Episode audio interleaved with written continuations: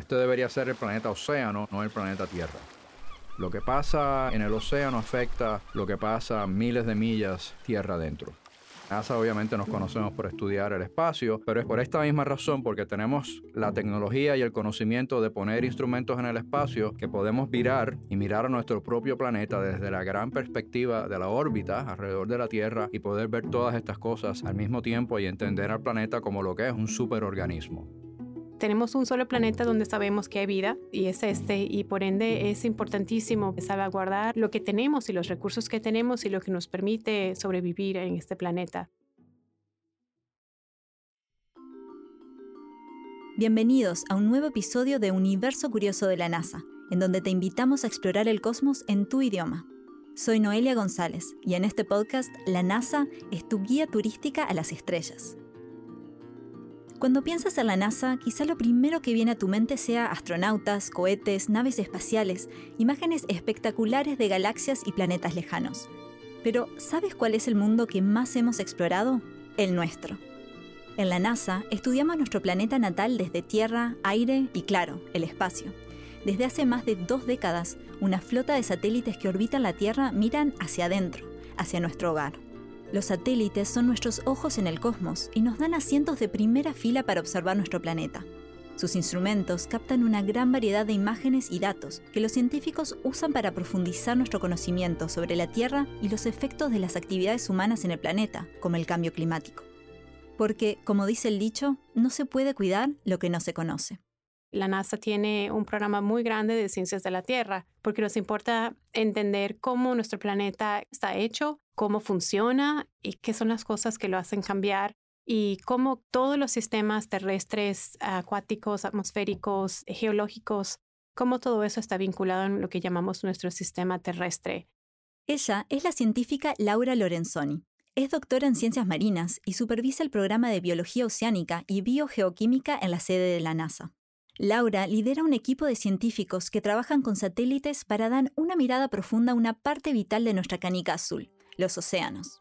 Yo nací y crecí en Venezuela. El amor para los océanos creció de la gran curiosidad de tratar de entender qué es lo que está debajo de esas aguas, que son misteriosas. Entender y apreciar cómo el océano actúa, cómo cambia desde el espacio es fundamental.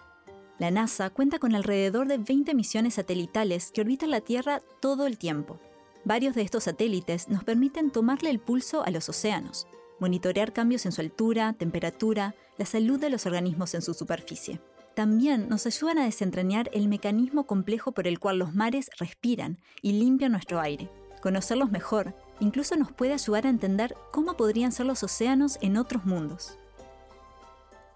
La NASA trabaja en un número bastante grande de misiones que tienen que ver con el mar y por ende la División de Ciencias de la Tierra de la NASA tiene grandes inversiones en entender no solo cómo funciona la física del mar y cómo esta está cambiando, sino también la bioquímica y la biología, que son los recursos de los cuales nosotros los humanos dependemos. Ahorita estamos preparándonos para lanzar nuevas misiones también que van a seguir con este importante legado y van a expanderlo con nuevas mediciones que nunca hemos hecho.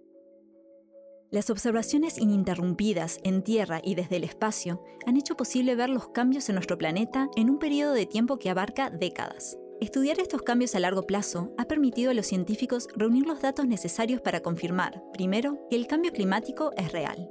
Existe evidencia inequívoca de que la Tierra se está calentando a un ritmo sin precedentes. Pero no solo eso, también ha permitido señalar la causa principal de este calentamiento global, la actividad humana, como la quema de combustibles fósiles la temperatura promedio de la superficie del planeta ha aumentado un poco más de un grado Celsius o 2 grados Fahrenheit desde finales del siglo XIX. Este cambio es impulsado en gran medida por el aumento de las emisiones de dióxido de carbono a la atmósfera. Aunque puede parecer pequeño, este aumento de la temperatura promedio puede causar enormes cambios en todo el mundo, desde el derretimiento de los hielos polares a incendios forestales más frecuentes e intensos, olas de calor más comunes y sequías más prolongadas, por nombrar algunos. Estamos aumentando la temperatura del planeta.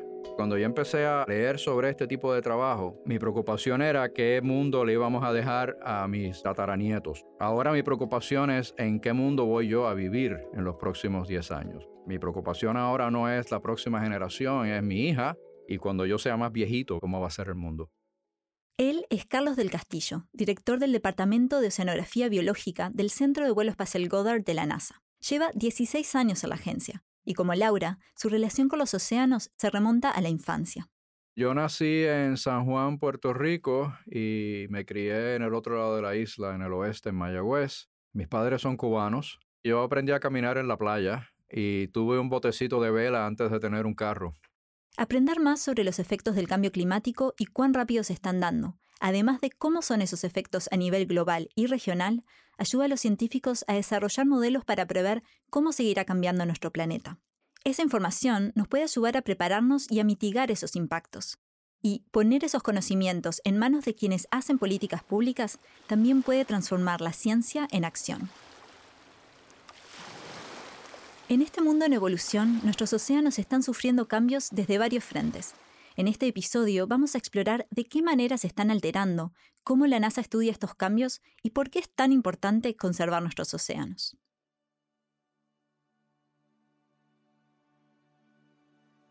Cerca del 70% de nuestro planeta natal está cubierto de agua. Los océanos de agua salada conforman el 95% del agua de la Tierra. Vistos desde el espacio, nuestros mares cambian de color en relación a organismos microscópicos, revelando ecosistemas marinos complejos. Nuestros océanos, tan ricos en biodiversidad, impulsan el ciclo del agua que rige nuestra Tierra y nuestra atmósfera, y son un engranaje fundamental en el ciclo del carbono. En ellos vive la base de la cadena trófica de la que los seres humanos somos parte. A través de esta secuencia, los nutrientes y la energía pasan de un organismo a otro, en nuestro caso, esa energía puede tomar la forma de la proteína en peces y mariscos que llegan a nuestra mesa.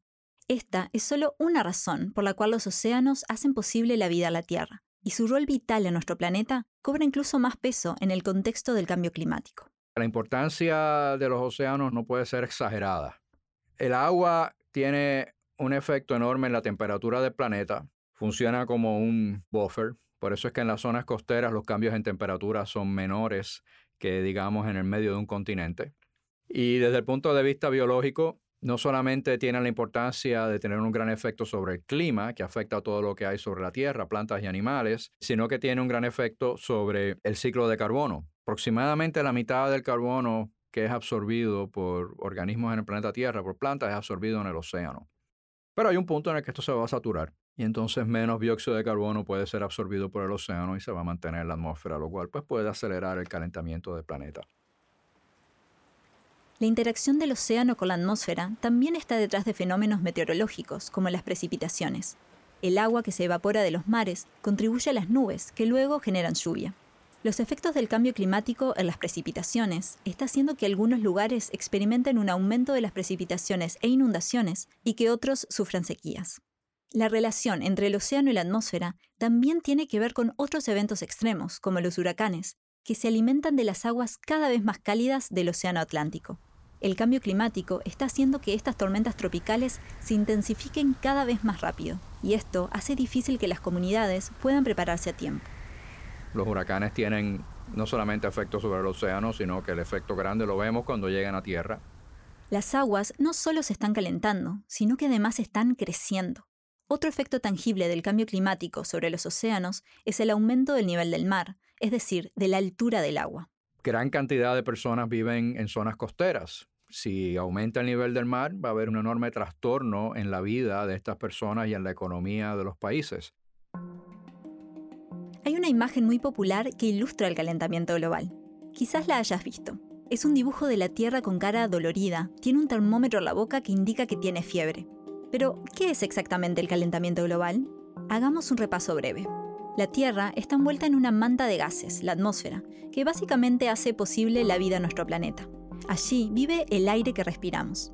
Cuando la luz del Sol llega a la Tierra, la atmósfera terrestre funciona como un filtro que deja escapar parte de esa energía que vuelve al espacio. Otra parte queda a la Tierra. Los gases a la atmósfera reabsorben gran parte de esa energía y la irradian en todas las direcciones. Así, nuestro planeta se mantiene cálido incluso durante la noche. Este es un fenómeno natural que conocemos como efecto invernadero.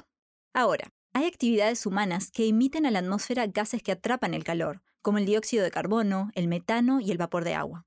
El exceso de estos gases, llamados de efecto invernadero por esa razón, está potenciando el proceso natural que ayuda a mantener la temperatura de la Tierra, y esta se está volviendo demasiado cálida.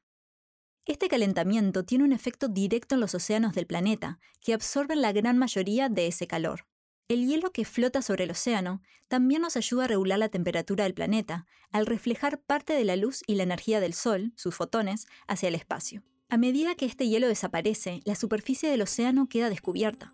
El agua absorbe, entonces, más calor de la luz solar. Si hay hielo, pues muchos de esos fotones, esa luz pues rebota y, se va a la atmósfera y se va al espacio. Pero en el caso del océano, cuando no hay nada cubriéndolo, la gran mayoría de esos fotones simplemente entran y es calor que es absorbido por el océano, es energía que se absorbe. Entonces están pasando dos cosas. Primero que como el océano se está calentando, ustedes saben que cuando una sustancia se calienta se expande, pues el océano se está expandiendo. Lo otro que está ocurriendo es que las capas de hielo que existen sobre tierra, no las que están flotando, cuando se derriten, pues añaden agua dulce al océano y eso también aumenta el nivel del mar. Entonces, una parte de este aumento del nivel del mar, que como Carlos decía hace un rato, impacta directamente sobre las comunidades costeras, se da por las leyes de la física, la expansión térmica. Y otra parte tiene lugar a partir del derretimiento de las capas de hielo de Groenlandia y la Antártida y de los glaciares de alta montaña. El hielo que está sobre el océano, ese no afecta el nivel del mar. El problema es que es el hielo que hay sobre el continente. Eh, recuerden, la diferencia entre el polo norte y el polo sur es que el polo norte es agua, con hielo flotando. El Polo Sur es un continente enorme con hielo sobre él. Estamos hablando de kilómetros de hielo. Eso es mucha agua. Potencial es de decenas de pies de agua de nivel del mar que aumentarían si todo ese hielo se derrite.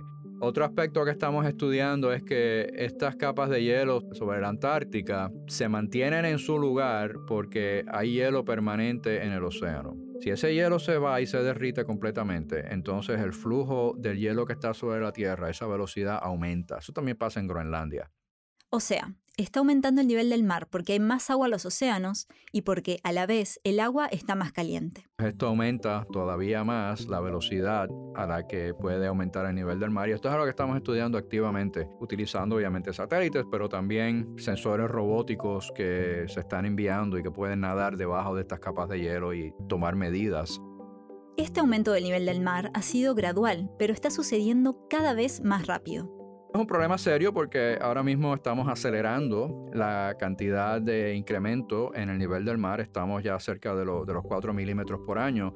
Y esto a ustedes les podrá sonar poco, pero es por año. Imagínense que usted está en un carro que acelera lentamente está acelerando a una milla por hora, después de 10 años son 10 millas por hora, y así sucesivamente, eventualmente llegan a 100 millas por hora. Incluso pequeños cambios en el nivel del mar pueden causar inundaciones en algunas regiones. Al aumento del nivel del mar se suman el hundimiento de la tierra a lo largo de las costas, las mareas altas, que suceden de forma natural, y las marejadas ciclónicas, que son la subida del mar como producto de una tormenta. Ahora mismo, si paráramos de emitir dióxido de carbono de cualquier forma, hay sin número de ciudades costeras que se van a inundar. Sin embargo, conocer el nivel del mar y cómo está cambiando, a qué velocidad y en qué lugares, permite a los gestores de zonas costeras intentar mitigar sus efectos. Hay playas en Puerto Rico que, ya desaparecieron. Estas cosas no se supone que ocurran durante la vida de una persona. Si vamos, por ejemplo, a, a, Miami Beach, ellos están empezando a sufrir lo que dicen inundaciones de cielo azul. O sea, no hay una tormenta, no hay lluvia y simplemente por el cambio de marea se inunda la carretera. Y esto es por el aumento en el nivel del mar. El aumento del nivel del mar incluso puede afectar los reservorios de agua subterránea del planeta que se encuentran cerca de la costa, algo que la NASA ha estado monitoreando gracias a la misión satelital GRACE. Si el nivel de agua dulce en el acuífero disminuye, lo que tenemos es la posibilidad de intrusión de agua salada dentro del acuífero. Entonces el agua que originalmente era dulce se contamina con agua salada. Los océanos no solo tienen un papel fundamental absorbiendo calor de su entorno, sino que además nos ayudan a respirar mejor gracias al trabajo duro del fitoplancton. Estos microorganismos que viven en la capa superior del océano tienen un rol vital en la producción de oxígeno del planeta. El mecanismo que estos seres diminutos usan es el mismo que el de las plantas y árboles a la Tierra, producen su propio alimento a través de un proceso llamado fotosíntesis, por el cual, para nuestra suerte, capturan el dióxido de carbono de la atmósfera que encuentran disuelto en el agua y liberan oxígeno. Muchas veces cuando se piensa en el oxígeno y nuestra calidad de aire, siempre se piensa en, el Amazonas y en los árboles y tener zonas más forestadas. Es natural que el público general no esté muy pendiente de eso porque nosotros vivimos en tierra, somos organismos terrestres. Pero la realidad es que, de nuevo, hay tanta biomasa, hay tanta material vivo en el océano como sobre la tierra y es, es sumamente importante. Los océanos ayudan a regular la temperatura del planeta absorbiendo energía en forma de calor, que nos llega del Sol, y también eliminando dióxido de carbono del aire. Y así mitigan el aumento de ese gas de efecto invernadero en la atmósfera. Si no tuviéramos el océano, el fitoplancton, que es el responsable principal de absorber ese CO2 de la atmósfera, nuestro planeta estaría mucho más caliente y estaríamos en muchos, muchos peores problemas de lo que ya estamos ahorita. Los científicos del equipo de Laura y Carlos monitorean la salud del fitoplancton gracias a los satélites de la NASA que miran hacia la Tierra. Pero, ¿cómo es posible que podamos ver células microscópicas desde el espacio? El fitoplancton, vamos a, partir esa palabra en dos. Plancton se refiere a algo que flota libremente, que no se puede mover solo. Y fito viene de planta, o sea que es una plantita que se mueve solita por el océano. Son células, solamente se pueden ver a través de un microscopio. Pero cuando tenemos muchas de ellas en el océano, cambian el color del agua. Y nosotros desde el espacio podemos ver el cambio en el color del agua. La técnica de color del océano permite a los científicos conocer más sobre la salud de nuestros mares, examinando el estado de las poblaciones de fitoplancton en el agua.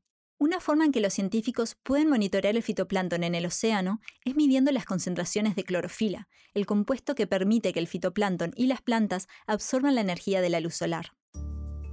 La luz viaja en ondas que tienen diferentes longitudes. Estas ondas forman parte del llamado espectro electromagnético. Hay varios tipos de clorofila, pero todos absorben las longitudes de onda azules y rojas de este espectro y reflejan la luz verde.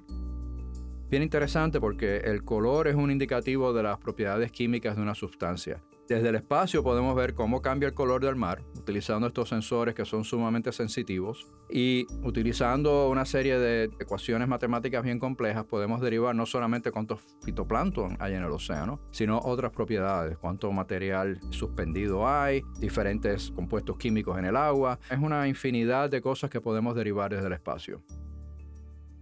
Los sensores a bordo de los satélites actuales pueden ver entre 6 y 9 colores, Ahora, una misión prevista para lanzarse en enero de 2024 verá el océano en más colores que nunca.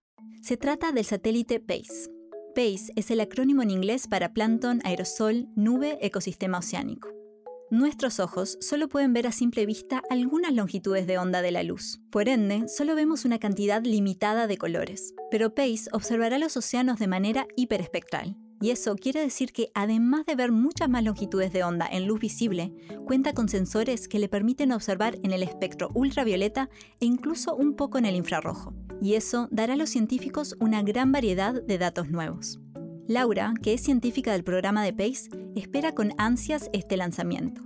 Estamos muy emocionados la definición espectral que PACE nos va a dar nos va a permitir hacer muchas más distinciones sobre quién está ahí, cuál es la función que ellos cumplen. Nos va a permitir entender, por ejemplo, cuáles son las especies tóxicas de fitoplancton que entonces tienen impactos a nuestros ecosistemas, a los servicios que nuestros ecosistemas nos dan y a la gente. Empezamos con una misión que se llama SeaWips y esa misión nos ha permitido medir cuánto fitoplancton hay, cuánta clorofila hay, pero no qué está produciendo esa clorofila.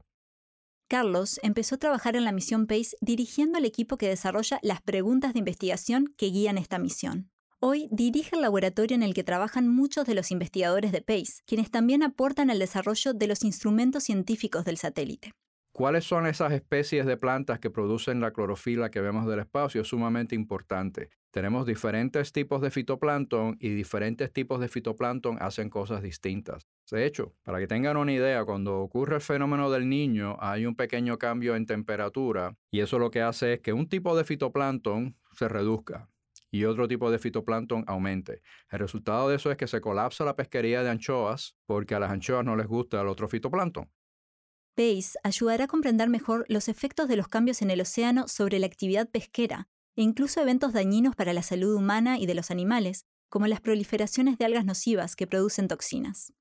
Además, como el océano no existe de forma aislada, PACE estudiará también uno de los sistemas con el que nuestros mares interactúan de manera constante, el aire.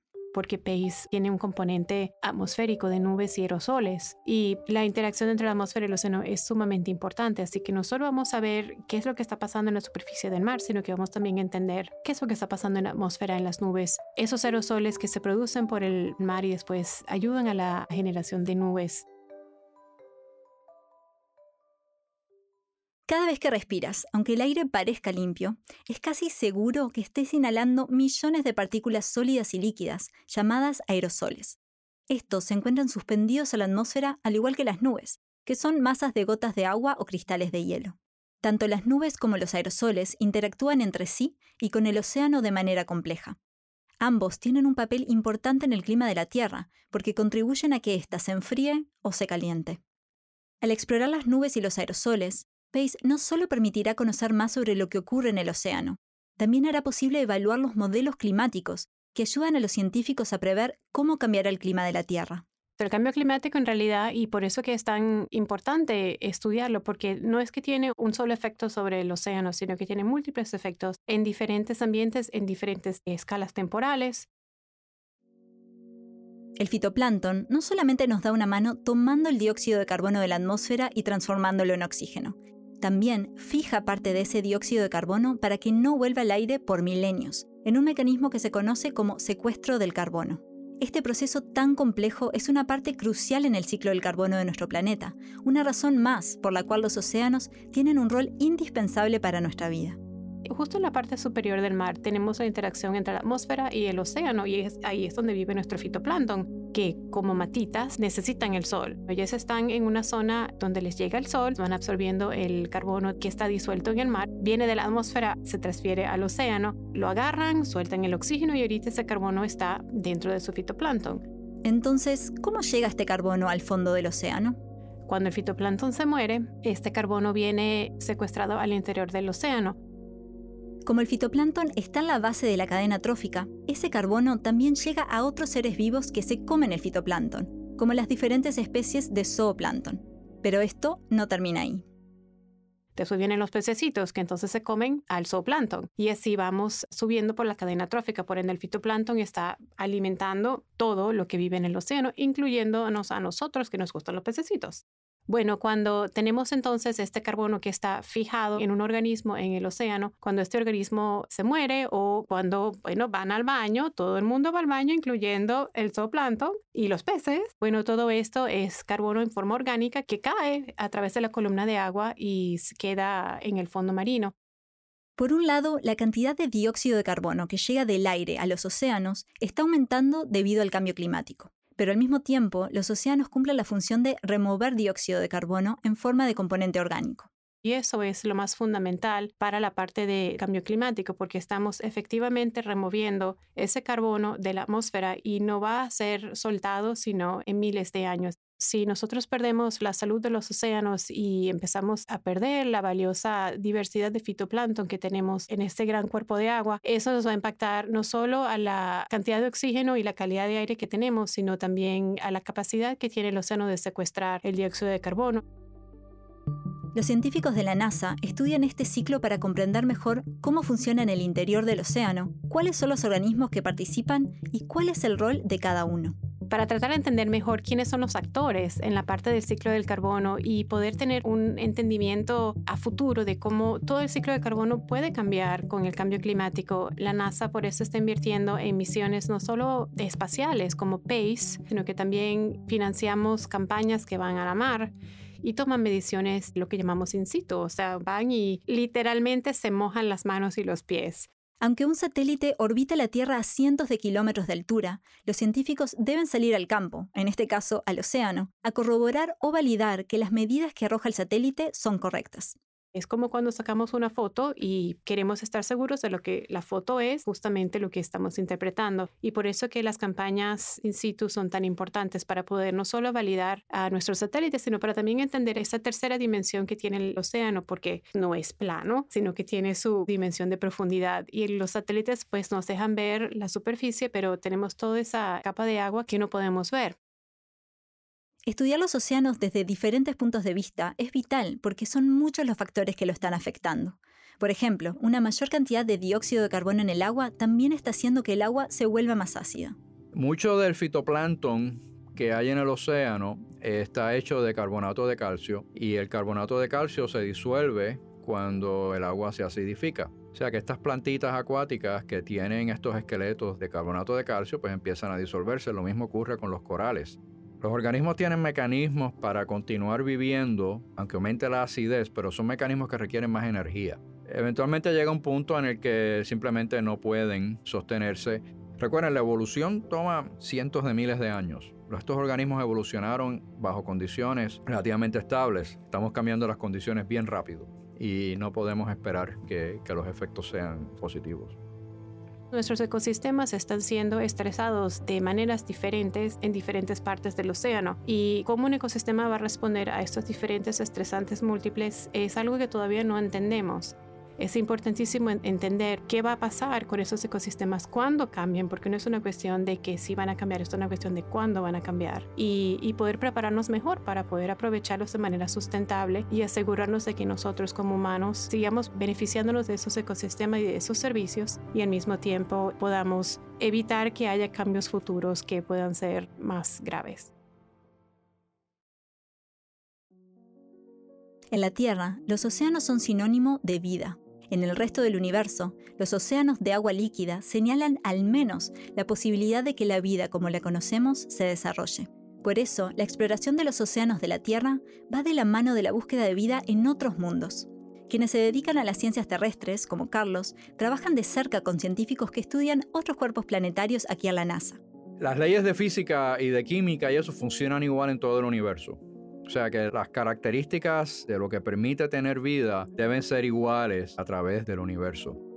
Los científicos parten de lo que conocen mejor, utilizan lo que ocurre en nuestro planeta como un indicador que les puede dar una mejor idea de lo que podría estar pasando o podría haber pasado en otros cuerpos planetarios. Por ejemplo, en el medio del Atlántico hay sitios en los que sale agua sumamente caliente. Son condiciones, decimos, condiciones extremas. Y en esos sitios hay biología que es diferente a la que hay en otros lugares del planeta Tierra. El entender cómo estas cosas funcionan en nuestro planeta nos permite imaginarnos cómo se deben ver en otros sitios.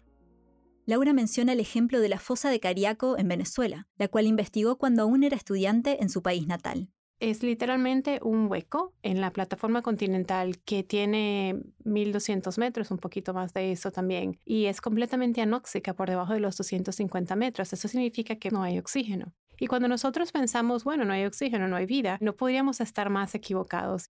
En este rincón tan extremo del océano existe una gran población de bacterias que no necesitan ni luz solar ni oxígeno para vivir. En vez de hacer fotosíntesis, utilizan un proceso diferente para sintetizar el carbono. Es decir, son capaces de hacer todo lo que el fitoplancton hace en la superficie del mar, pero en plena oscuridad. Y podemos extrapolar que basado en todo el conocimiento que tenemos de años de estudiar estos sitios extremos en nuestra Tierra y prepararnos mejor para saber qué podríamos conseguirnos en otros sitios de nuestro sistema solar que tienen océanos. Observar nuestro planeta desde el espacio a lo largo del tiempo no solo nos permite entender cómo está cambiando, también nos ayuda a tomar decisiones y adoptar medidas concretas para proteger nuestro hogar. El caso del agujero de ozono es un gran ejemplo. En 1985, instrumentos a bordo de Nimbus 7, uno de los primeros satélites de la NASA, confirmaron que el ozono, un gas en la atmósfera que bloquea los rayos ultravioletas del Sol, se estaba agotando. Ahí fue que se comenzó a hablar del famoso agujero de ozono, que en realidad no es un agujero, sino un adelgazamiento severo de la capa de ozono. Desde el espacio se pudo ver que esta disminución estaba ocurriendo sobre todo el continente antártico. Más observaciones terrestres y aéreas hechas por la NASA fueron vitales para ayudar a entender que la causa de este agotamiento eran ciertos productos químicos liberados a la atmósfera por los seres humanos. Tres años después del hallazgo, varias naciones acordaron restringir el uso de esos productos mediante el Protocolo de Montreal. Las medidas adoptadas funcionaron y los niveles de ozono se están recuperando. Y como dicen, una foto vale mil palabras. No es lo mismo hablar de un hueco que ver el hueco. El caso del ozono es definitivamente una victoria. Además de subrayar la gravedad del clima cambiante, el caso del agujero de ozono puso en evidencia que la tecnología satelital de la NASA es crucial para estudiar el riesgo al que se enfrenta la humanidad. El éxito del Protocolo de Montreal ha demostrado que es posible convertir las operaciones satelitales en medidas de acción concretas, con resultados tangibles. De modo que sí soy optimista porque eh, sabemos que es posible. O sea, que yo tengo esperanzas y particularmente porque la próxima generación verdaderamente están preocupados. Los océanos para mí significan vida. Eso es lo que me da ánimo y también me asusta, porque el océano es resiliente, es capaz de aguantar bastante y darnos, a su vez, sorpresas inesperadas que son de verdad maravillosas. A su vez, siempre tengo miedo de, pues, cuánto va a poder aguantar el océano y por eso que es tan importante entender cómo funciona para evitar que lleguemos a averiguar ese punto. Laura, Carlos y tantos otros aquí a la NASA trabajan para ayudarnos a comprender mejor nuestro mundo cambiante, pero también entrever cómo podría ser el futuro. El sistema terrestre como lo conocíamos hace 20 años ya sabemos que no va a volver y es importante recordarse de, que esa es la realidad, pero hay esperanza para el futuro porque nuevamente nuestra madre naturaleza, ella pelea y los organismos se adaptan y tal vez nuestros próximos 50 años se van a ver bien diferentes de los últimos 20, pero es muy posible que sean igual de bellos y de ricos.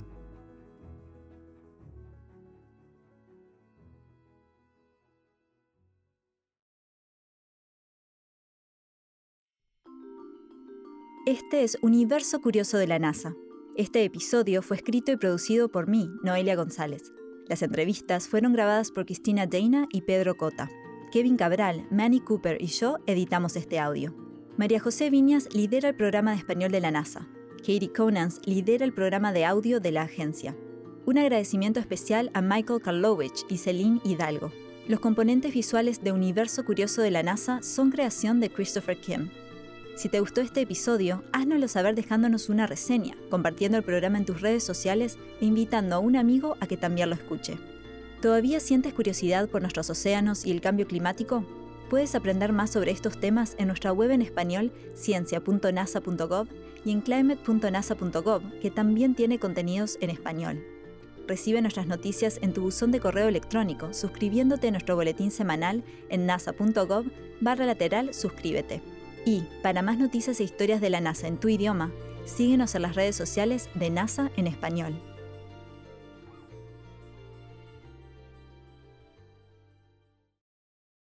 Si queremos ir al espacio y sentir cómo sería flotar a un mundo, a un planeta lleno de vida completamente diferente, pues ir a bucear es exactamente lo que uno tiene que hacer. Y sobre todo, no solo hacerlo de día, sino también hacerlo de noche.